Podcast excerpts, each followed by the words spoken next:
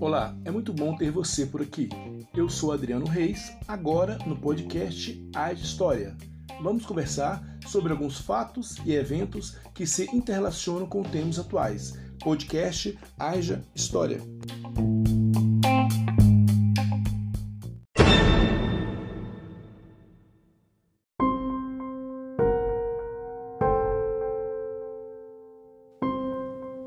Revolta dos Malês é um evento único na história da resistência negra no Brasil, que teve como protagonistas escravos muçulmanos e também não muçulmanos, ocorrida entre os dias 24 e 25 de janeiro de 1835. Foi um levante dos escravos de Salvador, Bahia, muitos letrados que lutavam contra sua condição e a imposição da religião católica. Este evento é cantado em muitas prosas e versos.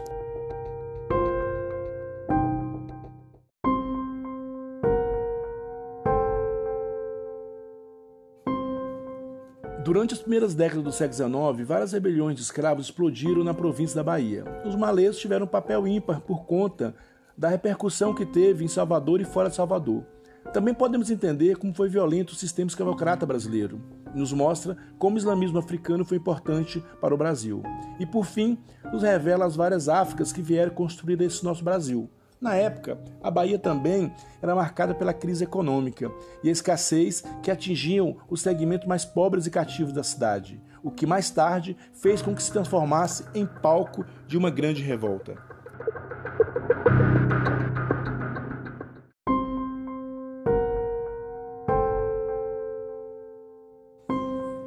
Para entender esse contexto, é sabido que nessa época a cidade de Salvador tinha cerca de metade da sua população composta por negros escravos ou libertos, das mais variadas culturas e procedências africanas, dentre os quais as islâmicas, como as Haussás e os Nagôs. Entre a população não escrava, a maioria era também formada por africanos e seus descendentes, chamados na época de crioulos, quando negros nascidos no Brasil. Os mestiços de branco e negro, chamados de pardos, mulatos e cabras. Juntando os negros, os mestiços escravos e livres, os afrodescendentes representavam 78% da população. Os brancos não passavam de 27%.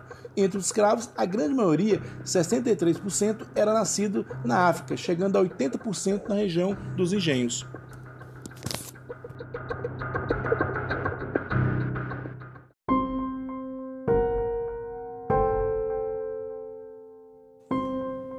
Foram eles que protagonizaram a rebelião, sendo a maioria deles composta por escravos de ganho. Tinham mais liberdade que os negros das fazendas, podendo circular por toda a cidade com certa facilidade, embora tratados com desprezo e violência. Alguns, economizando a pequena parte dos ganhos que seus donos lhe deixavam, conseguiam comprar alforria e ainda de parentes e amigos.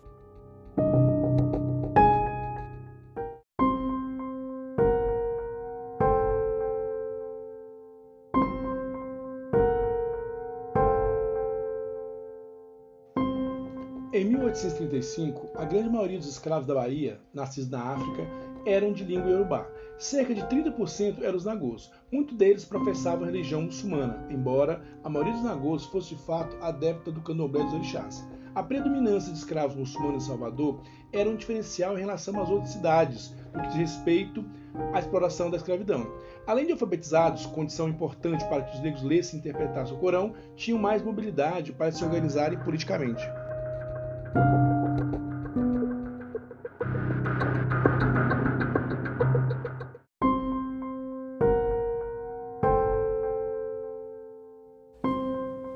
O escravo de ganho teve uma relevância no Brasil colonial, pois nas ruas desenvolvia as mais variadas relações entre os negros, desde os sentimentos de solidariedade até as formas de resistência à escravidão.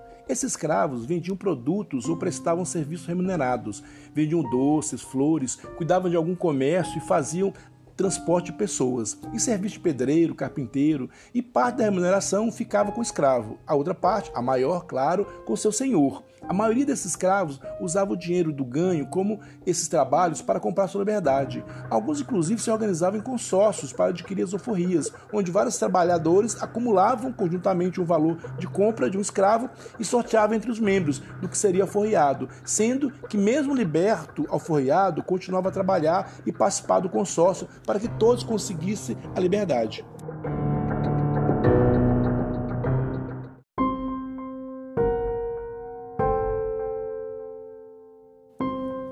Os africanos escravos e libertos trabalhavam e viviam juntos, desempenhavam as mesmas tarefas, morando nas mesmas casas. No trabalho da rua, organizavam-se em associações, cantos de trabalho, nos quais se reuniam principalmente os da mesma etnia, chefiados por um capitão, encarregado de acertar o serviço desempenhado pelo grupo. Assim, associados enfrentavam o trabalho diário e desenvolviam laços de amizade e solidariedade, que constantemente se desdobravam em ações políticas. Esses grupos de trabalho foram essenciais na mobilização mobilização dos africanos para a revolta de 1835 e em outras ocasiões.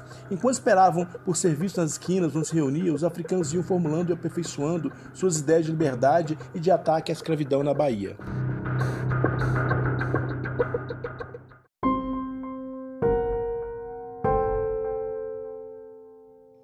Os malês muçulmanos na língua iorubá, oriundos dos territórios da África Ocidental, atuais Senegal, Gâmbia, Guiné, Mali, Benin, Togo, Gana e Nigéria. Eram povos africanos escravizados que, impedidos de exercer suas crenças islâmicas, organizaram um movimento de resistência motivado pela repressão das autoridades baianas, uma rebelião contra o sistema escravista. Planejaram arrasar Salvador na Bahia. Todos os habitantes seriam mortos, brancos, mulatos, mestiços e crioulos, negros nascidos no Brasil. Somente seriam poupados escravos e africanos libertos que professassem a fé muçulmana ou ajudassem a insurreição, a maior de todo o período escravista.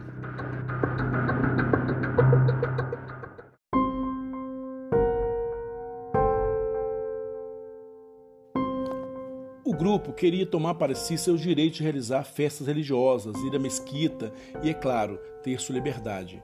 Os negros nascidos no Brasil e por isso chamados crioulos não participaram da revolta, que foi feita exclusivamente por africanos. A data foi escolhida cuidadosamente pelos líderes da revolta. Segundo o calendário católico, era o dia de comemoração da festa de Nossa Senhora da Guia e fazia parte das festividades do Bonfim. Para os malês, contudo, essa data correspondia a uma das festas do fim do mês do Ramadã, no calendário islâmico. A rebelião foi planejada para acontecer num momento especialíssimo do calendário religioso muçulmano, na verdade, o mais importante.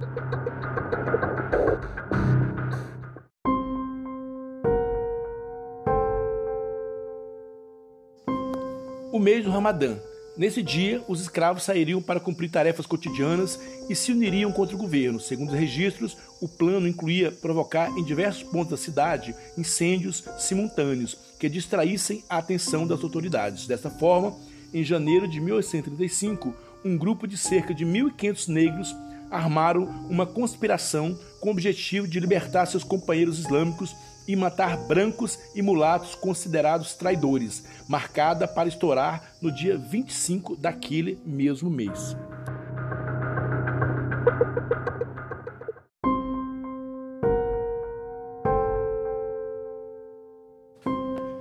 Arrecadaram dinheiro para comprar armas e redigiram planos em árabe, mas foram denunciados por uma negra ao juiz de paz. Consegue ainda atacar o quartel que controlava a cidade, mas, devido à inferioridade numérica e de armamentos, acabaram massacrados pelas tropas da Guarda Nacional, pela polícia e por civis armados que estavam apavorados ante a possibilidade do sucesso da rebelião negra.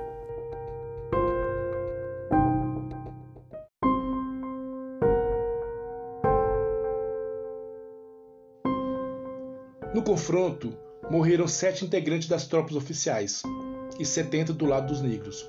200 escravos foram levados aos tribunais.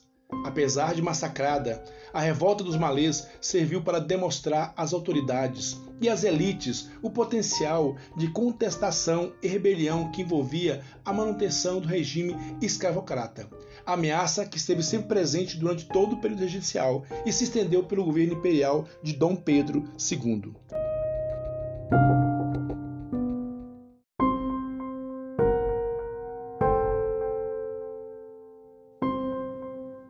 Após o conflito, as forças policiais procuravam por líderes e envolvidos. Foram recolhidos objetos como tábuas para ensinar a ler e escrever em árabe, documentos contendo frases do Alcorão e vestimentas como túnicas brancas. Mais de 500 pessoas foram punidas. Os malês receberam diversos tipos de sentenças. Foram elas: prisão simples, prisão com trabalho, açoite, morte e deportação para a África. Esta última pena foi atribuída a muitos libertos presos como suspeitos, mas contra os quais nenhuma prova definitiva foi encontrada. Mesmo assim, apesar de absolvidos, foram expulsos do país. A pena de açoites variava de 300 a 1.200 chicotadas, que eram distribuídas ao longo de vários dias.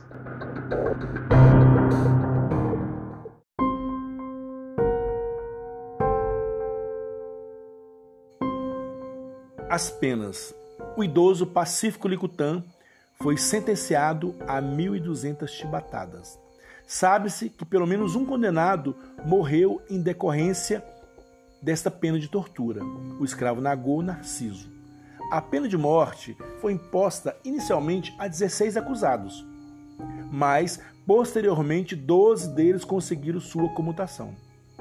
Quatro foram no final executados entre eles o liberto Jorge da Cruz Barbosa, cujo nome iorubá era Ajaí, carregador de cal, Pedro Nagô, carregador de cadeira, escravo de um negociante inglês, Gonçalo e Joaquim, ambos escravos nagôs. Todos os quatro foram executados por um pelotão de fuzilamento no Campo da Pólvora, no dia 14 de maio de 1835. E assim se findava um dos episódios mais empolgantes da resistência escrava no Brasil.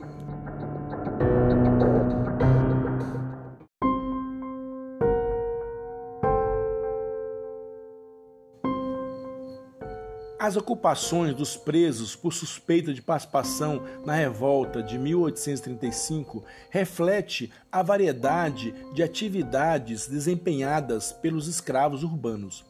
Havia entre eles lavradores, remadores, domésticos, pedreiros, sapateiros, alfaiates, ferreiros, armeiros, barbeiros, vendedores ambulantes, carregadores de cadeira, entre tantas outras atividades. A grande maioria dos rebeldes se empregavam em ocupações tipicamente urbanas. Foram pouquíssimos os ocupados na lavoura, por exemplo. Um ou outro tinha vindo do recôncavo para participar do levante em Salvador.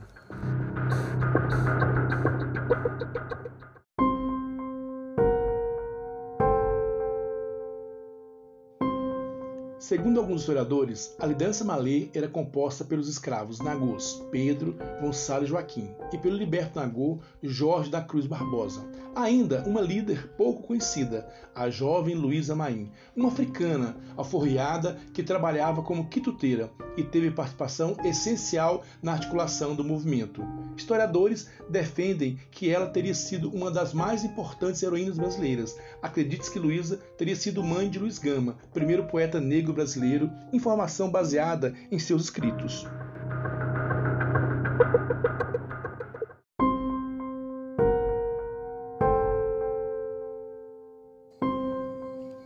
Destacar a liderança de Luísa Maim, que era quituteira nas ruas de Salvador, o que lhe permitiu atuar como ponto de comunicação e articulação entre os escravos e não escravos revolucionários, que aparentemente compravam seus quitutes e trocavam bilhetes com recados acerca da organização da revolta dos malês. Utilizou suas habilidades com a leitura escrita em conjunto com sua posição de quituteira, que lhes permitia o privilégio de circular pelas ruas livremente e se comunicar com várias pessoas, para servir o seu povo, orquestrando o levante contra o regime escravista.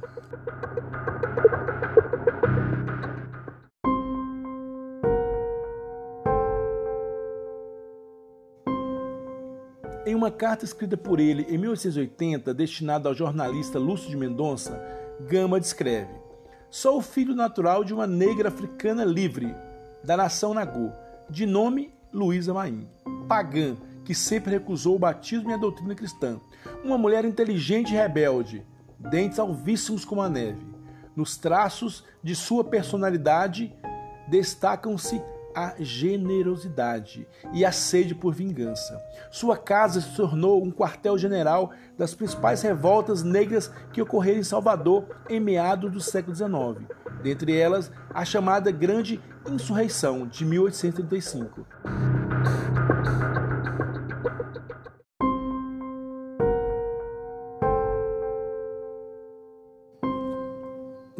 Conseguiu escapar da violenta repressão desencadeada pelo governo da província e partiu para o Rio de Janeiro. onde também parece ter participado de outras rebeliões negras, sendo por isso presa e possivelmente deportada para a África. Maim está no imaginário da população brasileira, sobretudo da população negra, como uma princesa que seria uma das articuladoras dessa revolta.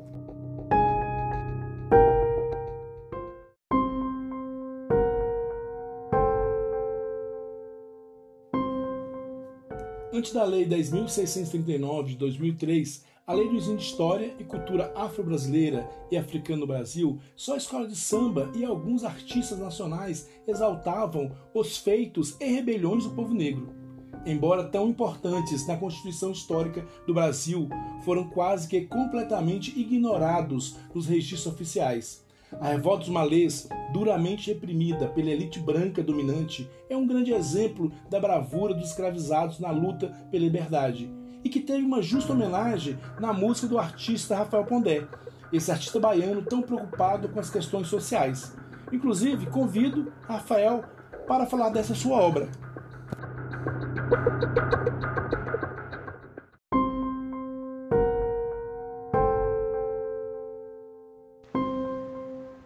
Isso sempre existiu na minha obra, né? Porque eu venho da vertente do reggae e a música reggae tem essa, essa conotação social, né? Então, apesar de eu hoje em dia tocar uma música bem mais aberta, de, com várias vertentes de, de ritmos, a questão da mensagem social é, continua na minha, na minha obra. Bom, em relação aos malês, isso é uma música antiga, né? Deve ter uns 20 anos. Eu, eu sou baiano de Salvador e aqui, aqui em Itapuã era onde tinha, era um reduto de, de quilombo malê, né? E eu frequentei muito tempo Itapuã, fiz capoeira lá. E, e também, como eu sempre estudei muito a cultura brasileira, então eu resolvi contar um pouco dessa história, dessa revolta que, dos malês através da música. E, e contei um pouco da história, da característica do povo malê. Então, é, fico feliz que você tenha usado a música e outras pessoas sempre usam também ela quando querem ilustrar essa coisa da revolta dos malês.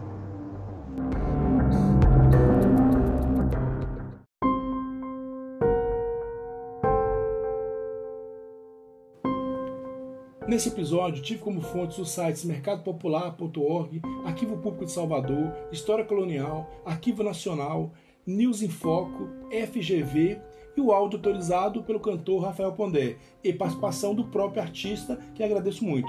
Se você tem alguma dúvida ou comentário, entre em contato com o Instagram, arroba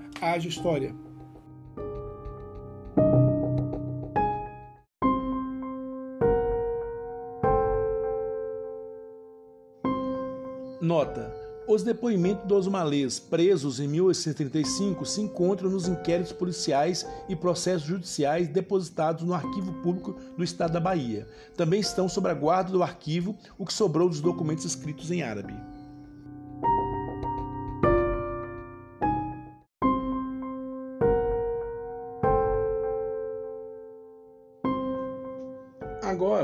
Vamos ouvir a sensibilidade do artista com relação a esse tema, com a música Revolta dos Malês, que compõe o álbum Átomos, Palavras, Canções.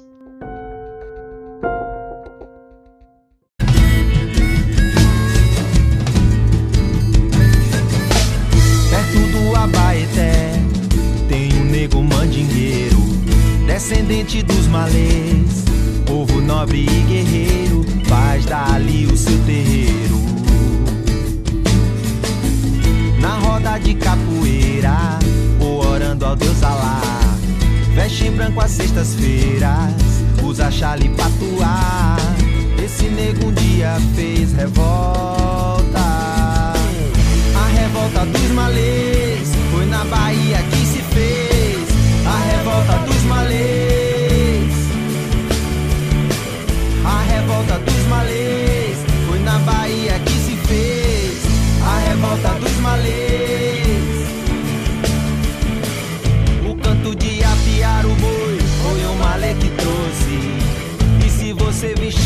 Abadá, foi o malê que trouxe. O misticismo e a superstição foi o malê que trouxe.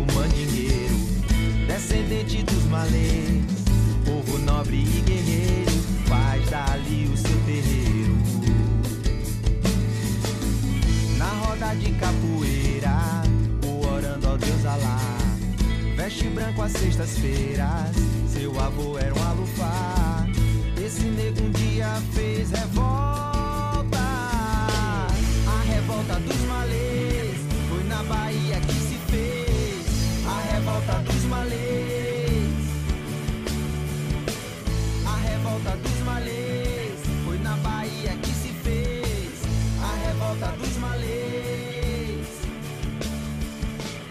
O canto de afiar o boi foi o malé que trouxe.